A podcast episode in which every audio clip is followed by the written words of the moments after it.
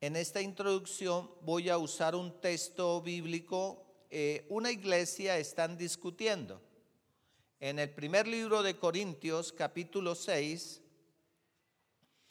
hay una iglesia que tiene unos problemas. Primera de Corintios, capítulo 6, hay una iglesia que está teniendo unos problemas internos, litigios dentro de los hermanos, un caso de inmoralidad que estaba pasando la, la iglesia y también estaba pasando una cuestiones de yo soy de Pablo, no, yo soy de Pedro, no, yo soy de Cefan, no, yo soy orgullos espirituales.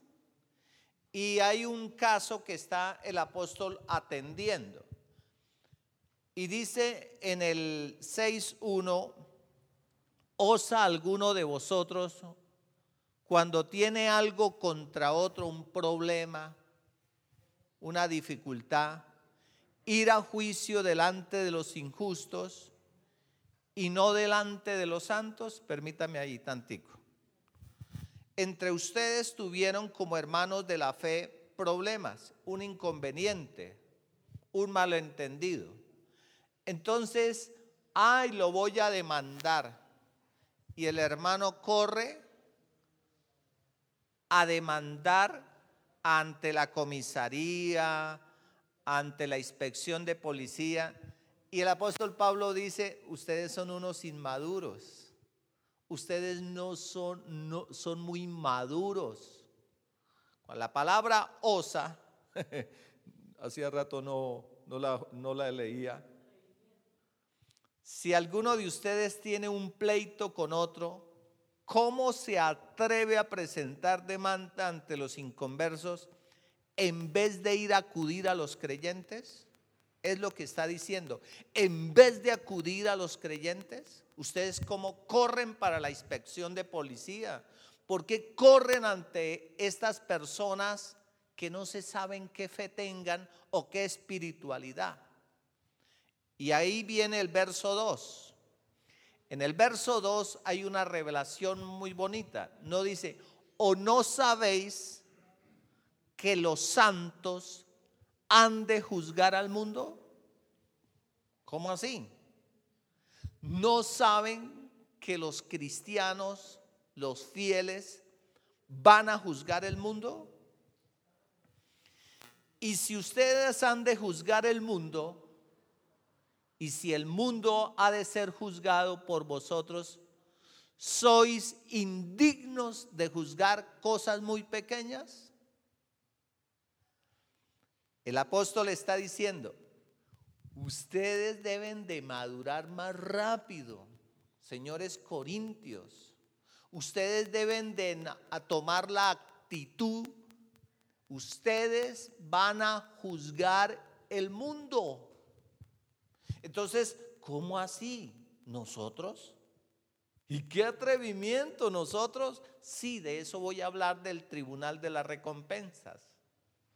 O sea, no te quedes con la salvación porque Dios tiene un grupo de personas, fieles servidores, que van a tomar de administradores.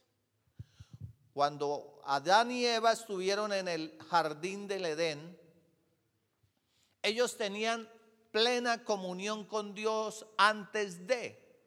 Y Adán y Eva subyugaban, administraban todo el mundo conocido en este instante.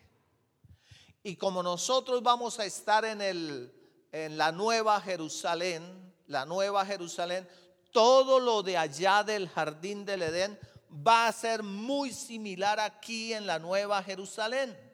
Dios va a tener unas personas que van a ser sus colaboradores. Y dice en el verso 3, ¿o no sabéis que hemos de juzgar a los ángeles? Perdón, no solo a los, no solo al mundo, no solo a los seres, sino ustedes tienen algo más todavía ustedes van a coadministrar, inclusive a los ángeles. Ayúdeme a entender esto, Señor. Quisiera que alguien me leyera el, en otra versión. Esa versión no me cuadró la que me colocaron en las pantallas. Si alguno de ustedes tiene un pleito con otro, ¿quién me lo lee, por favor, en otra versión que no sea la Reina Valera?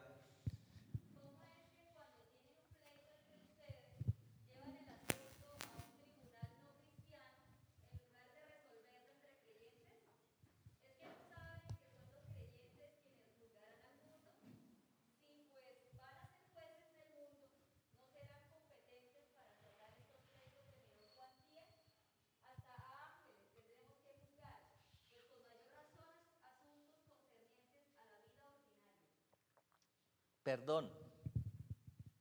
¿Es usted, señor, de 40 y de 50 años, estar discutiendo con un niño de 5 o 6 años? Debía de darle vergüenza. Señores corintios, ustedes deberían de darles vergüenza lo que están haciendo. Tienen asuntos internos en su iglesia en el, y corren a que los tribunales humanos les solucionen a ustedes los pleitos debe darles vergüenza. Ustedes van a juzgar al mundo, ustedes van a administrar el mundo, ustedes inclusive van a juzgar a los ángeles. Ayúdeme a entender eso, Señor. La palabra Shabbat, juzgar, liberar, ustedes van a liberar, ustedes van a gobernar. Ustedes es la raíz de un sentido jurídico. Shabbat se refiere a actividad de una persona que actúa como intermediaria entre dos partes que están en conflicto. El mediador actuando simultáneamente como juez, pero como jurado. En el libro en el libro de Lucas, en el 1:32, hay una promesa tremenda. Se está hablando de un suceso extraordinario. Lucas 1:32. Él será un gran hombre. Él será muy grande y lo llamarán Hijo del Altísimo. El Señor Dios le dará a este niño, a este niño que ustedes están viendo chiquitico, pequeñito físicamente, el Señor Dios le dará el trono de su antepasado David. Él le dará el trono. ¿De qué trono está hablando? Él será muy grande.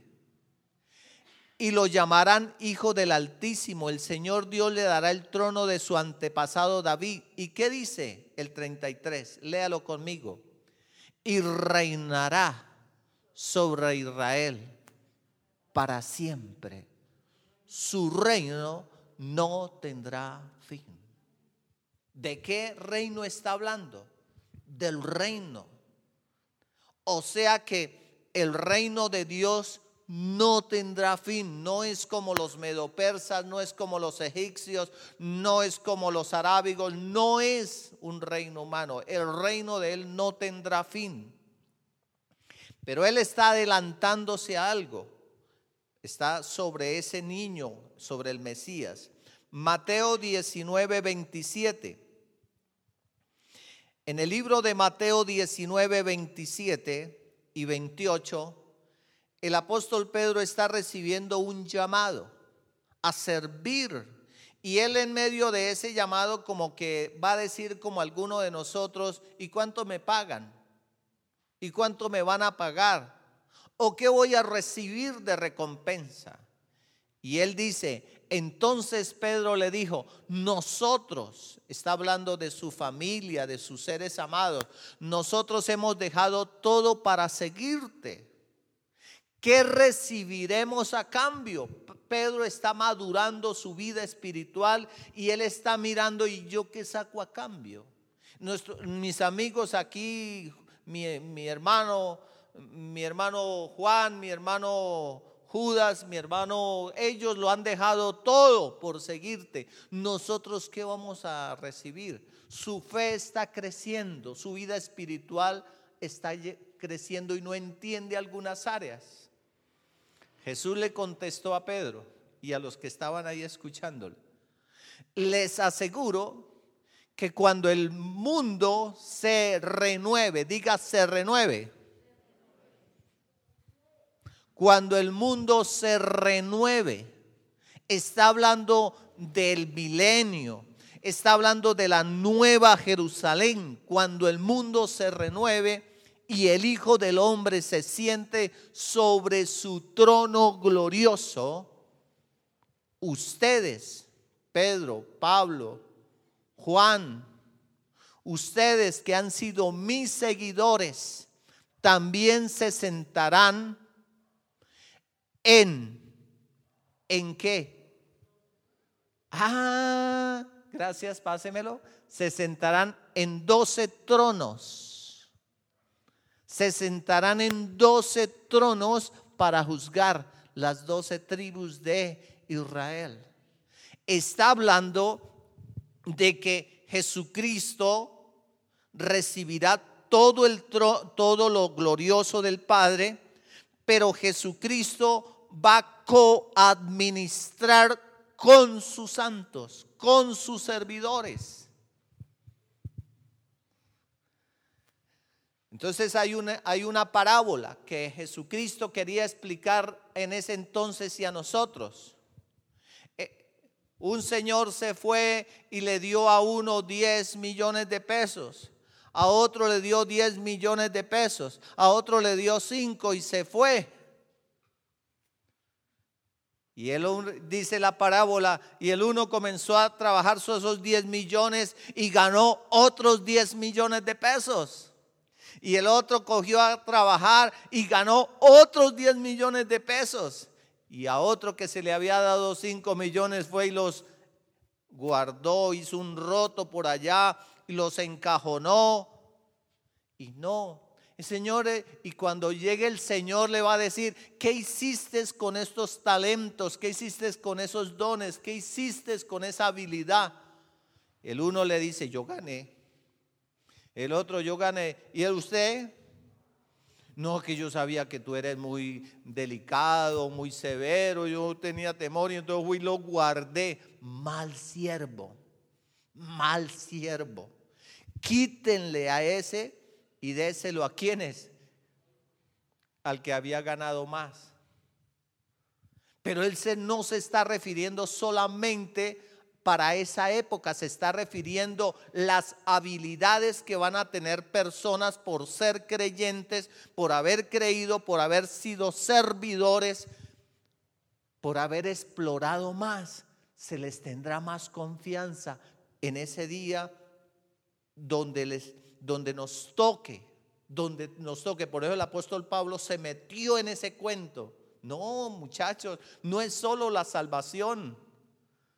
No es solo la salvación porque usted se va a ganar el año en tres. Pasaste, pero no tuviste una visión de reino. Tuviste una visión de ser salvo no más. Tienen una conversación en Hechos 2.29 En Hechos 2.29 tienen una conversación estos grandes hombres. Ellos ya, Jesucristo no está con ellos físicamente. Y ellos tienen una pequeña diferencia entre ellos, un informe. Queridos hermanos, piensen en esto. Pueden estar seguros de que el patriarca David no se refería a sí mismo. ¿Cómo? No, David no se estaba refiriendo a sí mismo. David no se refería a sí mismo porque él murió, fue enterrado y su tumba está todavía aquí entre nosotros. Pero él era un profeta y sabía que Dios había prometido mediante un juramento que uno de los propios descendientes de David se sentaría en su trono. David estaba mirando hacia dónde? Él no estaba pensando en él. David estaba mirando hacia el futuro y hablaba de la resurrección del Mesías. Él decía que Dios no lo dejaría entre los muertos ni permitiría que su cuerpo se pudriera en la tumba. Dios levantó a Jesús de los muertos y de todo y de esto todos nosotros somos testigos. Ahora, Él ha sido el saltado al lugar más alto de honor en el cielo, a la derecha de Dios. Y el Padre, según lo había prometido, le dio el Espíritu Santo para que derramara sobre nosotros, tal como ustedes lo ven y lo oyen hoy. Pues David nunca ascendió al cielo, sin embargo dijo, el Señor dijo a mi Señor, siéntate en el lugar de honor a mi derecha hasta hasta que humille a tus enemigos y los ponga por debajo de sus pies. Ellos, los apóstoles, entendieron que esto era un proceso, que nosotros ahorita estamos esperando el rapto de la iglesia, mientras aquí hay caos, allá hay un trono de recompensas a los buenos siervos, a los siervos que colaboraron en ese reino. Y después que venga Jesús con sus santos ángeles, habrá un trono, pero ya es un trono de juicio. Y después habrá algo que se llama milenio o la después el Nueva Jerusalén, donde los testigos de Jehová no sé si lo entendían, con sus cartillitas nos mostraban a un león y a un niño recostado y a una serpiente paseándose y a un tigre por ahí, cielos nuevos y tierra nueva. Pero mira lo que dice el 36, léalo conmigo. Por lo tanto, que todos en Israel sepan, sin lugar a dudas, que a este Jesús, a quien ustedes lo crucificaron, Dios lo ha hecho tanto Señor como Mesías. ¿A qué estoy diciendo? En Él será entregado todo poder, todo dominio, pero nosotros también estaremos con Él coadministrando. Mira lo que dice en Hechos 15, ahí mismo en Hechos 15. 15:13 sobre alguna conversación muy similar. Hechos 15:13. Cuando terminaron Santiago se puso de pie. ¿Quién era Santiago? Santiago era el medio hermano de Jesús. Santiago, aunque no fue, tuvo rebomba como Pedro, porque Pedro ganó bastante renombre, hubo un, señor llamado Santiago, medio hermano de Jesús, que tomó la vocería o, o el cristianismo sobre sus hombros cayó mucho sobre él, mucha responsabilidad administrativa. Cuando terminaron, Santiago se puso de pie y dijo, hermanos, escúchenme, Pedro les ha contado de cuanto Dios visitó por primera vez a los gentiles para tomar de entre ellos un pueblo para sí mismo. Y la conversión de los gentiles es precisamente lo que los profetas predijeron como está escrito. ¿Qué está escrito? Después yo volveré y restauraré la casa caída de David. Está hablando de la promesa que Dios le hizo a David. reconstruiré sus ruinas y las restauraré. Para que el resto de la humanidad busque al Señor, incluidos los gentiles.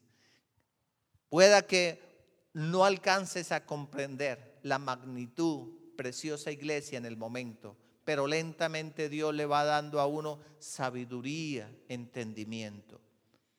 Entonces, voy a tomar el texto de Daniel, siglos antes, Daniel ya lo había hablado.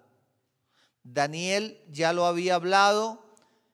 Vamos al, al libro de Daniel 7:18. siglos y siglos antes, ellos están teniendo una conversación que ya Daniel lo había aclarado, pero lentamente ellos están fortaleciendo en la fe, fortaleciendo en las revelaciones. Pero al final, al final de todo esto pase, después de las visiones, después de que todo esto acontezca, el reino será entregado al pueblo santo del Altísimo. Y los santos gobernarán por siempre y para siempre. ¿Quiénes? ¿Quiénes? No todos. No todos. Perdóneme explicárselo. Los que se esforzaron. Los que no solo miraron la salvación como un escape. Los que amaron más que la salvación. Por eso, Pablo, ahora te entendemos que siempre miraste. Y yo hace ocho días le explicaba sobre las coronas.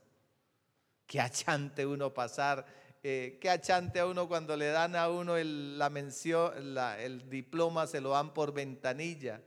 ¿Por qué por ventanilla? Porque tuvo algún problema de dinero, porque tuvo algún problema de notas, porque tuvo algún problema y le tocó por ventanilla graduarse. Es muy un poquito triste. Pero muchos se graduarán por ventanilla, porque solamente amaron la salvación pero no se esforzaron por coadministrar el reino de Dios. No lo entendieron. Solamente su capacidad mental llegó hasta ahí. Yo desde que sea salvo. ¿Y qué dice ahí Daniel 7:27? Dice Daniel 7:27 también ahí mismo que aclara Daniel gobernantes, perdón, entonces se dará al pueblo santo del Altísimo la soberanía, el poder y la grandeza de todos los reinos bajo el cielo. Wow, ¿a quiénes? Tremenda esta revelación de Daniel. Tremendo. Entonces, en esta mañana quiero hablarles un momentico sobre las iglesias. Ya no le voy a hablar de las coronas le voy a hablar de las iglesias de Apocalipsis. Les voy a dar un pequeño resumen de las iglesias. Ejemplo, la iglesia de Éfeso en el verso eh, capítulo 2, capítulo 2, verso 9. En el capítulo 2, perdón, 2, 6 creo que es hay una promesa.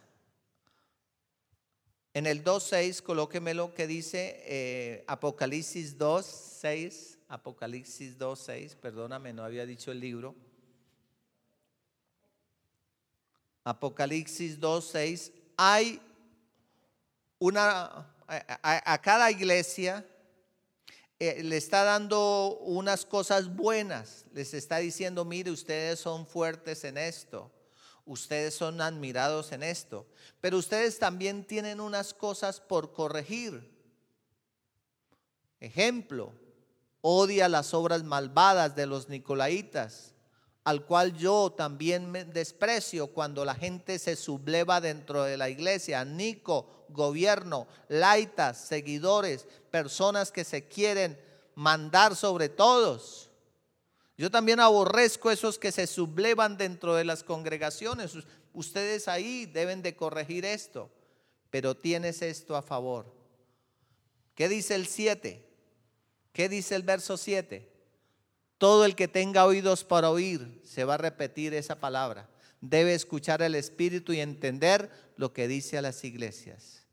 Me voy a referir a las promesas a todos los que salgan vencedores les daré del fruto, diga del fruto, diga fruto. Los que salgan vencedores les daré el fruto del árbol de la vida que está en el paraíso de Dios. ¿Qué es el fruto del árbol de la vida? Se refiere al intelecto, se refiere a que aprendieron a elegir aprendieron a discernir, aprendieron a tener del dominio propio, por lo tanto aprendieron a conocer el bien y el mal.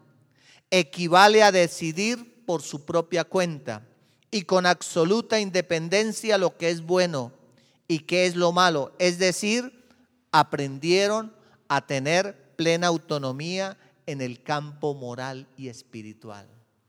A esas personas que salgan vencedores, yo les daré ese privilegio. ¿Por qué? Porque aprendieron a tener dominio, intelecto, a decidir lo correcto. No necesitaron a toda hora un tutor que les estuviera diciendo no haga eso, no haga eso. ¿Por qué miras ese Face? ¿Por qué miras eso? Esas páginas. No, son personas que desarrollaron un dominio, intelecto y un juicio. Esas personas irán a gobernar conmigo. Esas personas irán a gobernar conmigo. A la iglesia de Esmirna. A la iglesia de Esmirna en el verso 8, 11, 2, 11. A la iglesia que se le, esté diciendo, se le está diciendo, sé fiel hasta la muerte. Yo te daré la corona de la vida. Pero hay una promesa. Todo el que tenga oídos para oír debe escuchar al Espíritu y entender lo que dice a las iglesias. Los que salgan vencedores, personas que estaban con nuestras iglesias, con nuestras congregaciones, los que salgan vencedores no sufrirán el daño de la segunda muerte. ¿Cómo así? ¿Cuál segunda muerte? Ahora sí que está de moda la muerte. ¿Cuál es la segunda? Eh, no sufrirán el daño de la segunda muerte. Y ahí en Apocalipsis 20, 14 está la respuesta. En Apocalipsis 20, 14 está la respuesta sobre la segunda muerte. Entonces la muerte y la tumba fueron lanzadas al lago de fuego. Este lago de fuego es la segunda muerte. ¿Por qué no sufrirán daño de la segunda muerte? Por haber sido fieles, por haber sido constantes, por haber sido perseverantes. Verso 15, leámoslo por favor, amada iglesia. Y todo el que no tenía su nombre registrado en el libro de la vida, fue lanzado al lago de fuego. Ellos no sufrirán la segunda muerte. Ellos cohabitarán. Ellos coadministrarán conmigo. Ellos no sufrirán. A la iglesia de Pérgamo, en el verso, a la iglesia de Pérgamo, en el 2.17, hay una promesa para esta preciosa iglesia. Cuando hablo de la iglesia, estoy hablando dentro del... Ellos representaban, por lo menos Pérgamo representaba cada ciclo que ha pasado, cada ciclo, pero también representa el estado también de los seres humanos en el proceso de maduramiento. Entonces a la iglesia de Pérgamo en el verso 17, después de haber pegado un regaño, en el 16 de haberles pegado un regaño, pero yo ahorita no voy a hablar de regaños porque estoy hablando del trono de las recompensas.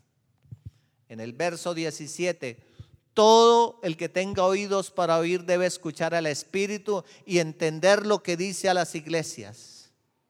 A todos los que salgan vencedores les daré del maná que ha sido escondido en el cielo. Maná. Ah, del de Éxodo Sí, Dios les suplía, Dios les proveía, Dios les suplía para sus necesidades físicas y los protegía. Pero hay un alimento escondido en el cielo. ¿Cómo así, pastor? Ese alimento ha sido escondido en el cielo y hay una promesa, maná, alimentación celestial para ustedes. Esas personas recibirán un alimento eh, celestial, continuo, dado por Dios mismo. También hay una promesa. Dice que una piedrecita blanca. Y les daré a cada uno una piedrecita blanca. Y en la piedrecita estará grabado un nombre nuevo. Diga un nombre nuevo. Que nadie comprende aparte de aquel que lo recibe. Ellos sabían ellos sabían, mi mamá que me había prometido si me porto bien, mi mamá que me ha prometido si me porto bien. Ellos sabían, ¿por qué? Porque en 62, Isaías 62, 2, ellos ya lo sabían. Isaías 62, 2. ¿Qué dice Isaías 62, 2? Sobre un nombre nuevo. Las naciones verán tu justicia y los líderes del mundo quedarán cegados por tu gloria. Tú recibirás un nombre nuevo de la boca del Señor mismo. ¿Qué es esta piedrecita? Una piedrecita era más o menos, lo voy a colocar en unos términos, mm, tarjeta de crédito. Tarjeta de crédito tiene un número y un código que es intransferible es la tarjeta de crédito de X persona. Bueno, esa piedrecita blanca significa solamente es una credencial de propiedad privada. Esa persona será propiedad privada de Dios. Es intransferible. Propiedad porque ellos negociaban con piedrecitas, pero esas piedrecitas eran eh, algo así como si tú vas a Otanche, si tú vas a, la parte de Chiquinquirá hacia abajo, se negocia con gemas, con esmeraldas, con piedritas. Ellos negociaban con piedras y también Él les habla, pero les está diciendo, esa piedrecita tendrá un nombre que solo Él conoce. Es propiedad privada de Dios y la piedra estará grabada un nombre nuevo que nadie comprende aparte de aquel que lo recibe. Y por eso, hablando de esas personas que reciban esa decoración, perdón, decoración no es esa recompensa, ahí en el mismo Apocalipsis 19:12, en Apocalipsis 19:12 él está hablando de esas personas que heredaron esa piedra y con su nombre que solo comprendía ese alguien. Y en el 19 al 12, léalo conmigo, sus ojos eran como llamas de fuego y llevaba muchas coronas en la cabeza. Oiga, yo quiero estar ahí. Él llevaba muchas diademas preciosas, muchas coronas en la cabeza. Tenía escrito un nombre que nadie entendía excepto él mismo. Entonces, amada iglesia, ¿qué es lo que les estoy diciendo en esta mañana? No te conformes solo con la salvación. No te conformes solo con la salvación. En el trono de las recompensas, muy achante, muy triste, no haber ganado nada para el reino de Dios, no haber hecho nada por el reino de Dios, no haber hecho más por el reino de Dios. En la iglesia de Tiatira, en el 2, la iglesia de Tiatira, en el 2.26, mira esta promesa que representa para nuestras vidas también. En el 2.26 hay una promesa y en el 2.27, a todos los que salgan vencedores y me obedezcan hasta el final. Diga hasta el final. Diga conmigo, amarte solo a ti, Señor amarte solo a ti, Señor. Amarte solo a ti, Señor, y no mirar atrás, seguir tu caminar, Señor, seguir sin desmayar, Señor, postrarme ante tu altar, Señor, y no mirar atrás. Hijo, hija, siga adelante.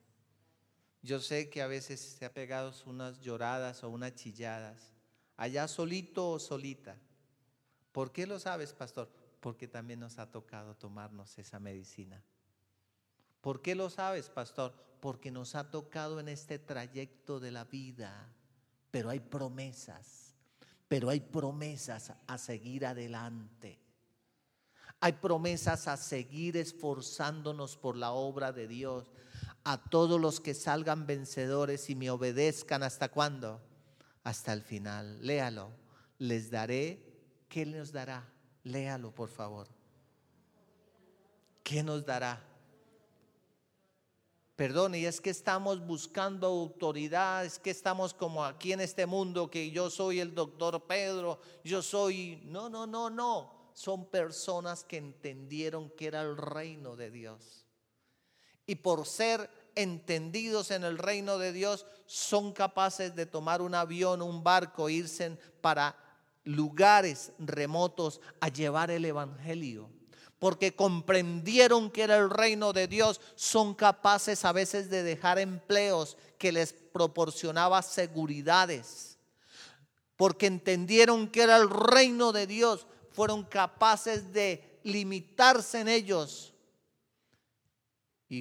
y, quitar a un lado los placeres de este mundo, lo que les ofrecía este mundo por seguir adelante. Como entendieron que era el reino de Dios, pastor, ¿qué hay que hacer en la iglesia? ¿A dónde hay que servir? ¿En qué ministerio hay que trabajar? ¿En qué área hay que hacer? Pero las personas que solamente se conforman con la salvación son personas que simplemente llegaron hasta ahí. No dio su entendimiento para más. Y ahí es donde el Espíritu Santo tiene que sacudirlos y decirles, no Señor, hay algo más. Y aquí hay una promesa. Les daré autoridad. Lo que habló Daniel allá, lo que habló Daniel, sí, lo que les he venido diciendo, el trono de David será restaurado, pero ustedes van a estar coadministrando conmigo. Les daré autoridad sobre todas las naciones. ¿Qué harán esas personas? Léalo gobernarán las naciones con vara, cetro, a veces, a veces se traduce a cetro, vara de hierro, y las harán pedazos como si fueran ollas de barro. ¿De qué está hablando, pastor, esta porción? A los que salgan vencedores, les daré un lugar conmigo en mi trono. Así como yo he vencido y me he sentado con mi Padre en el trono, ellos también tendrán derecho.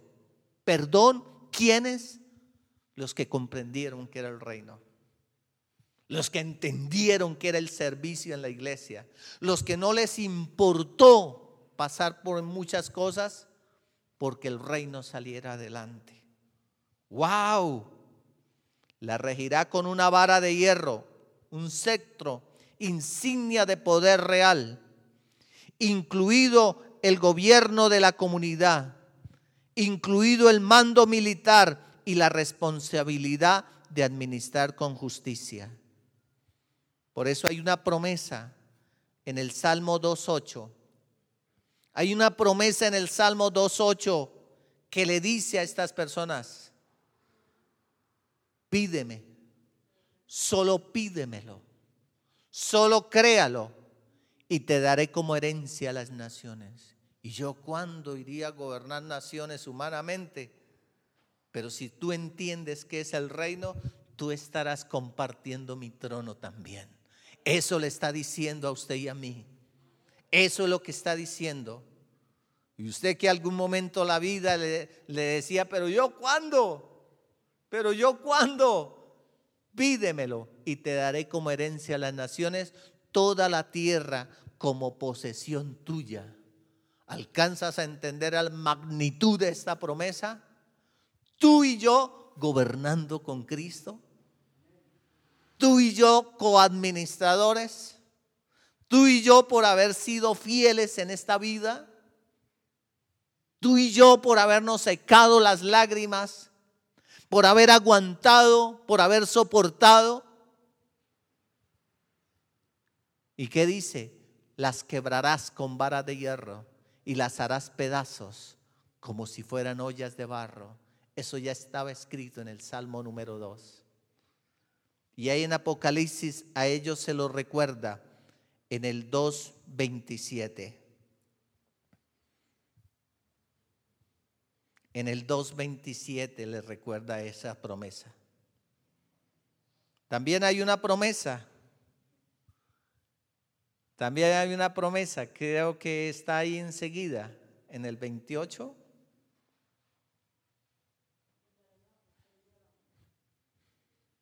Tendrán la misma autoridad.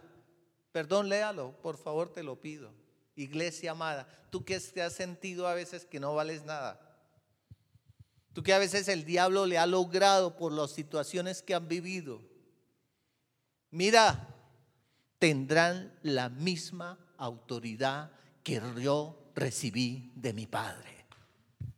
Explíqueme usted eso, por favor. La misma autoridad, la misma autoridad, tendrán la misma autoridad que yo recibí de mi Padre y también como si no fuera poquito, eso, que somos buenos para pedir ñapa. Y como si fuera poquito, les daré la estrella de la mañana. ¿Qué es la estrella de la mañana? ¿Qué es la estrella, estrella de la mañana? Y empecé a averiguar un poquito, ¿y qué es la estrella de la mañana? Pues ellos se remiten rápidamente a la Torá, números 24, 17. Números 24, 17, ellos ya conocían ellos.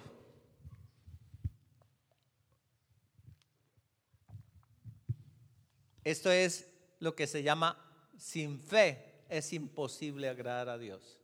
Pero se lo traduzco a números 24, 17. Lo veo a Él, pero no aquí ahora. Lo percibo, pero lejos en un futuro distante, una estrella se levantará de Jacob, un cetro surgirá de Israel.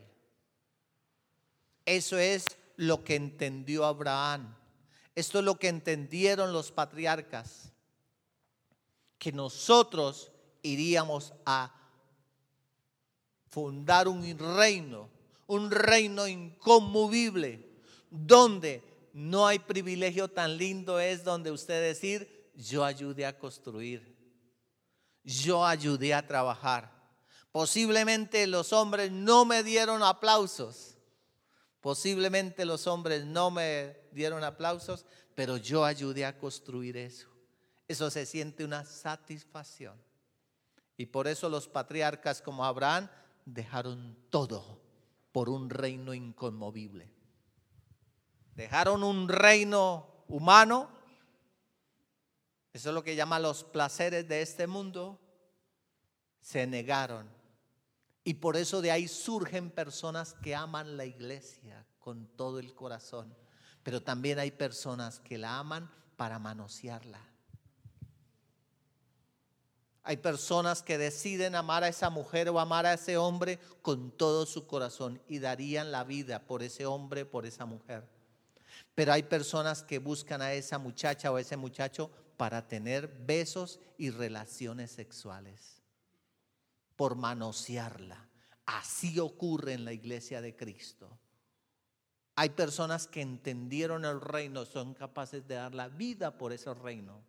Servicio, esfuerzo, dinero, su vida misma, su, el dinero que Dios les ha provisto, vamos a tener una siembra, vamos a comprar esto. Esas personas son capaces porque entendieron el reino. Pero hay otras personas que dicen, hmm, ¿quién sabe qué se hará la plata? ¿Quién sabe qué camino cogerá esa plata? ¿Quién sabe cómo la van a administrar? Como no lo sé, mejor no lo doy. Ellos están mirando naturalmente, su mente es pequeñita, su mente es limitada, no ven más allá. La estrella de la mañana visión del reino, se llama eso. La iglesia de Sardis está en el capítulo 3 y en el verso 5 y 6 hay una promesa. Hay una promesa para estas personas. Todos los que salgan vencedores, todos los tremendos, todas esas mujeres y esos hombres, serán vestidos de blanco, trono real está hablando de vestiduras de realeza, de gobierno. Nunca borraré sus nombres del libro de la vida, sino que anunciaré delante de mi Padre y de sus ángeles que ellos me pertenecen. Ellos me pertenecen a mí. Esa es la familia que Dios siempre quiso buscar aquí en la tierra y durante las dispensaciones, durante las diferentes, ah, aquí colocaron como que el, el trabajo de alguien, durante las diferentes dispensaciones se levantaron un grupito pequeño de, se llama remanente, grupo de personas. Diferentes dispensaciones que honraron a Dios, que decidieron con su vida amarlo y allí estarán. Son mi pertenencia. Esa es la familia que yo quise siempre. Y ese es el plan de Dios. Él no quiere que ninguno se pierda, que todos vengan a ese conocimiento, pero sus afanes de este mundo no los dejaron. No los dejaron esa revelación, no admitieron esa revelación. ¿Por qué? Por los afanes de este mundo el que comeremos, el que beberemos, el que vestiremos. Vuestro Padre sabe de qué necesidad tienen ustedes, cómo les van a enseñar. Él sabe que necesitamos comida, Él sabe que necesitamos ropa, Él sabe que necesitamos sustento. Él más que nadie lo sabe, porque Él es nuestro Padre. Pero yo quise ayudarlo, yo quise ayudarlo tus ideas no me parecen bien, Señor. Tus ideas yo las puedo mejorar. Perdón, listo, mejóralas. Vaya, estrellese contra ese mundo yo. Y cuando reconozcas que yo soy tu proveedor, soy tu Dios, vienes y te rindes a mí y te hago real sacerdocio. Te hago nación santa. Te hago pueblo adquirido por Dios. ¿Qué dice? Todos los que salgan vencedores serán vestidos de blanco. Nunca borraré sus nombres del libro de la vida, sino que anunciaré delante de mi Padre. Anunciaré, mire, delante de mi Padre, delante de los ángeles. ¿Qué anunciará, Señor? Que ellos me pertenecen. Ellos son mi familia. Ellos son los que comprendieron que era el reino. Ellos fueron los que fueron capaces de dejarlo todo. Ellos son. Pero hay una, ahí en el 6, me llama la atención. Me salga. Todo el que tenga oídos para oír debe escuchar al Espíritu. Debe escuchar al Espíritu y entender lo que dice a las iglesias a las iglesias. Hay una palabra muy preciosa. La iglesia de Filadelfia recibió un pequeño eh, elogios, pero fuera de sus elogios, ahí en el verso 12, ahí en medio de sus elogios que recibe, en el verso 12 también recibe a todos los que salgan vencedores, ropas reales, mando, autoridad y ahora los haré columnas. ¿Y para qué sirve una columna?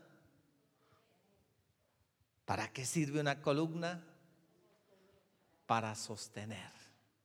Y sobre esas personas sostendré la nueva Jerusalén. Ahí comienza, ahí va a salir un nombre nuevo, la nueva Jerusalén. Ya va a salir.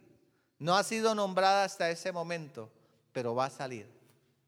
Los haré columnas en el templo de mi, de mi Dios y nunca tendrán que salir de allí. Yo escribiré sobre ellos el nombre de mi Dios y ellos serán ciudadanos, ciudadanos de qué? De la ciudad de mi Dios, la nueva Jerusalén. No se había nombrado hasta ese momento, pero ahora sale a nombrar dónde administrarán ellos la nueva Jerusalén que desciende del cielo y de mi Dios. Y también escribiré en ellos mi nuevo nombre. Wow. Wow. ¿Qué dice el 13?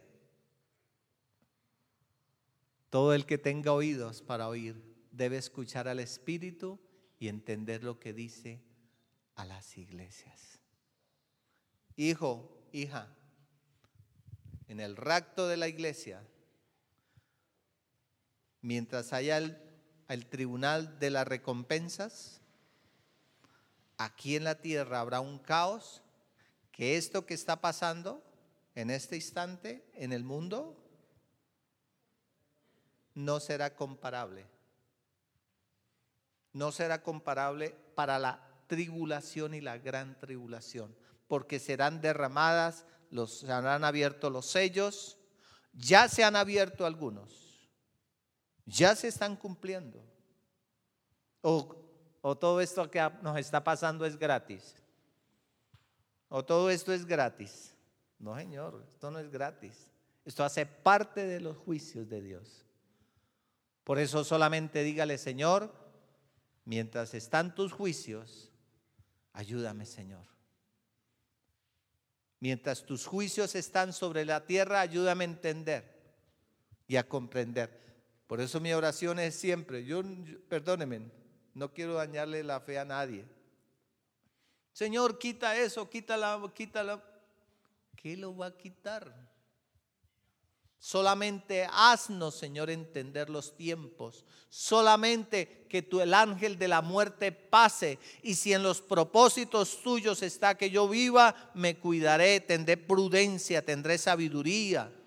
Pero los propósitos tuyos, ayúdamelos a entender en estos tiempos. ¿Por qué todavía estoy vivo?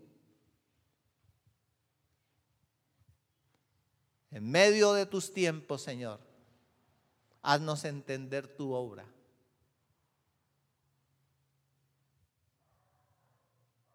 Pastor, o sea que esto sigue, esto sigue. Me gustaría ver, me gustaría a veces no ser a veces un poquito como fuerte que suena, porque uno de pastor está llevar para llevar al alimento, pero el pastor también tiene que dar directrices. Que esto vaya a cambiar, quédese sentado y llévese un vaso de agua bien grande. Agárrese de la mano de Dios, agárrese de la mano del bendito, agárrese de sus promesas, agárrese de sus verdades. Pero no se les olvide nunca la tierra de Gosén, que en medio de los juicios había una tierra que se llamaba de Gosén ¿Qué significa la tierra de Gosén? Tierra de pastos, tierra de protección y tierra de provisión. En medio de estos tiempos, Dios hará prosperar a su pueblo. Dios protegerá a su pueblo. Dios proveerá a su pueblo. En medio de este juicio, Dios sustentará a su pueblo. En medio de estas circunstancias, Dios cuidará a su pueblo. Y si, y si nos sorprende la muerte,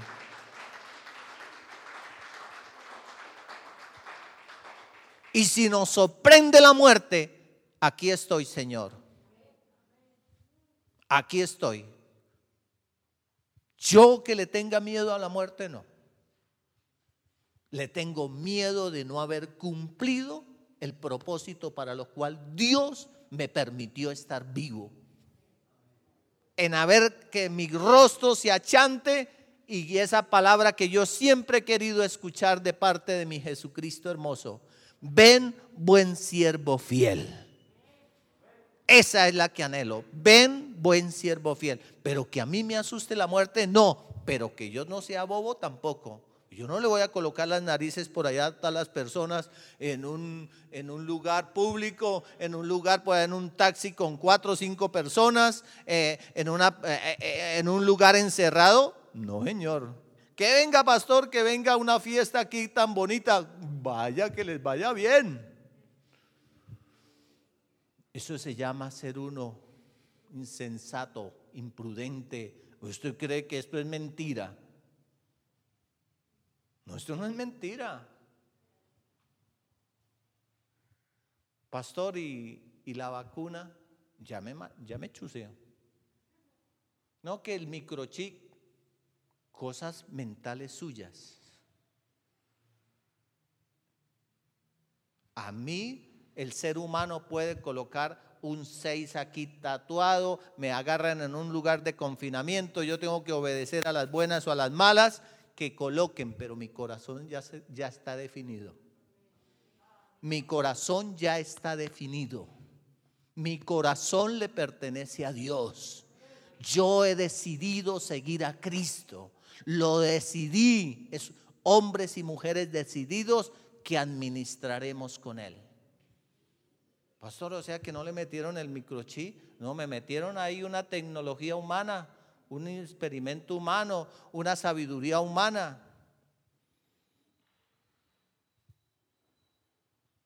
Y le doy gracias, Señor, sigue obrando. Espíritu Santo, sigue obrando, sigue obrando, sigue obrando, sigue obrando. Pero más que obrar en las defensas, obra en revelación en tu pueblo. Obra en entendimiento. Concluyamos con la 3.14, la Odisea. ¿Qué dice el 3.21? En el 3.21, ¿qué dice a la iglesia? Todos los que salgan vencedores se sentarán conmigo en dónde? En el trono renovado de David en el trono que los discípulos entendieron. Y por eso los discípulos, la iglesia de Hechos de los Apóstoles marcó tremendamente la historia, porque ellos comprendieron. Y ellos les decía, Nerón les decía, los voy a matar. Los otros decían, cállesenos si no les damos en la... Háganle, hermano. Yo ya entendí dónde voy a estar. Todos los que salgan vencedores se sentarán conmigo en mi trono. Es de Él. Nosotros seremos co-administradores de su nuevo reino. Iglesia, nosotros seremos co-administradores de su nuevo reino. No pases la materia en tres. Hay algo más. Cuando tú prestas un servicio al pueblo de Dios, cuando tú prestas un servicio al pueblo de Dios, debes hacerlo con entendimiento. Debes hacerlo con entendimiento. Por eso hay esfuerzo. Por eso hay esfuerzo. Por eso hay que ensayar. Por eso hay que... Yo admiro a estas personas que han entendido esto. Que me tocó madrugar. Es que yo lo estoy haciendo es para el reino. Y amo a la iglesia de Cristo. ¿No es que son mis hermanos? Los servidores. ¿Por qué lo hago? Porque amo el cuerpo de Cristo. No toca rogarle a nadie para que sirva en el cuerpo de Cristo. ¿Por qué hacen todos estos trabajos? Porque amo el cuerpo de Cristo. Porque doy mis diezmos, doy mis ofrendas. Porque amo el cuerpo de Cristo, porque eso está escrito, porque lo he entendido. Por eso es que no me toca que me rueguen ¿Por qué no me ruegan? Porque es que yo estoy sirviendo al cuerpo de Cristo en la tierra. Y en el servidor, la persona que no entendió el servicio aquí al cuerpo de Cristo, mucho menos lo va a entender. Cuál le toque coadministrar. Por eso hay una promesa. En el tribunal de las recompensas serán dadas coronas a las fieles. Pastor, y fue yo sí fui salvo. Listo. No será un trono de castigo. El trono, el castigo más tarde en el juicio.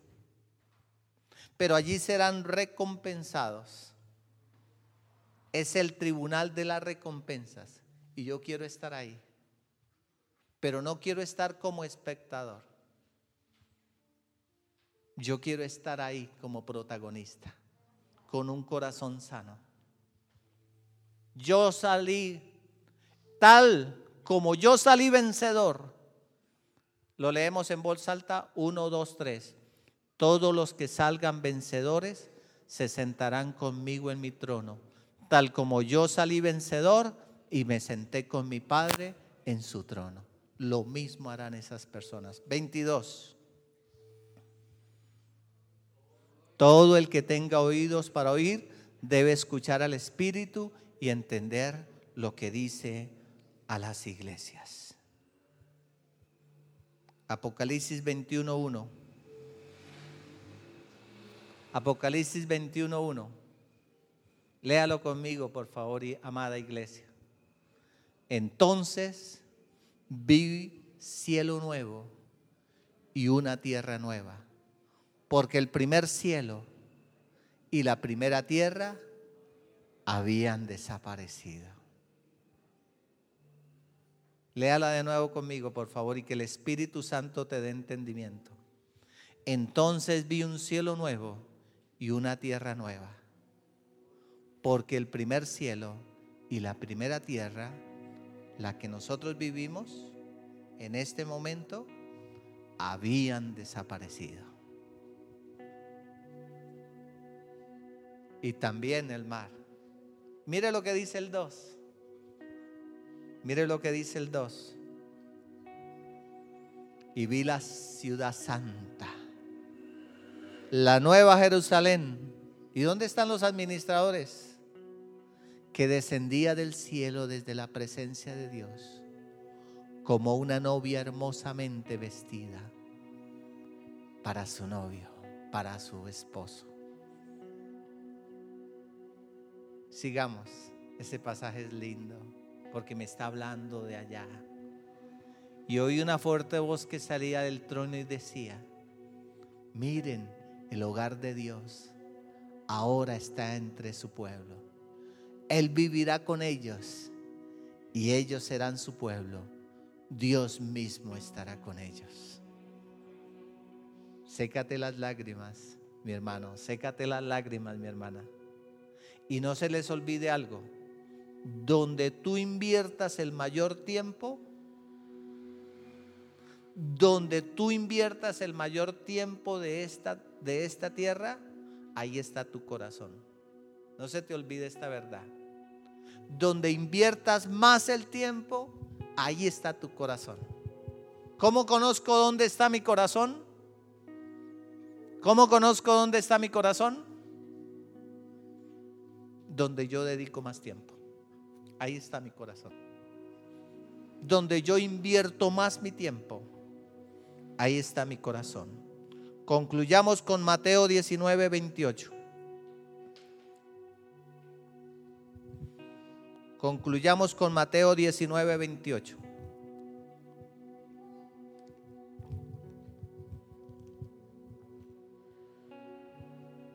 Jesús contestó,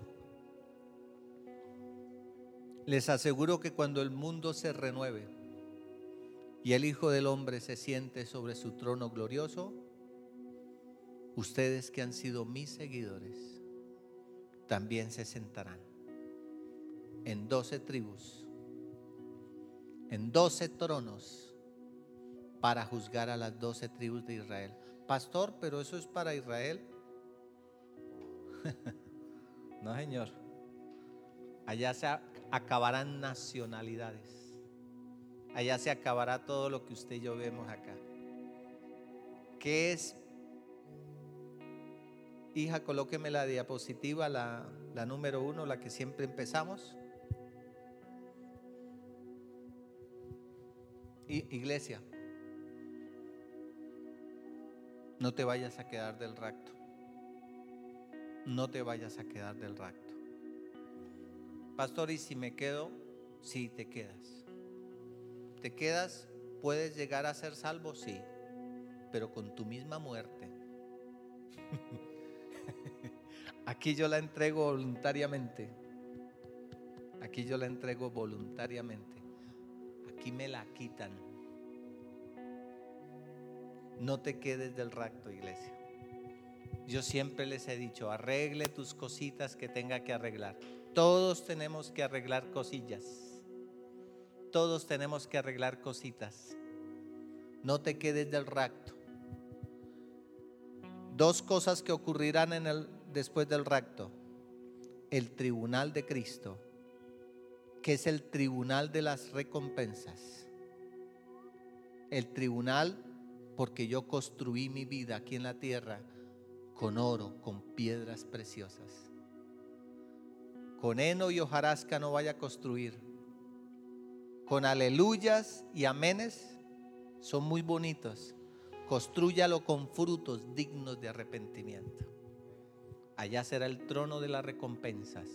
Y las bodas del Cordero no me las vayas a confundir con la cena del Cordero. Una cosa son las bodas y otra es la cena del Cordero. Aquí seguiremos viendo este tema. Por lo pronto vamos a orar. ¿Y cuál es mi lección en esta mañana? No te conformes con la salvación. Hay algo más. Al siervo fiel. Colabora con la iglesia, amado colabora con la iglesia, amada. Sirva en algún ministerio de la iglesia. Sirva en alguna área de la iglesia. No te conformes solo porque eres salvo. No te conformes. Nos ponemos en pie, amada iglesia.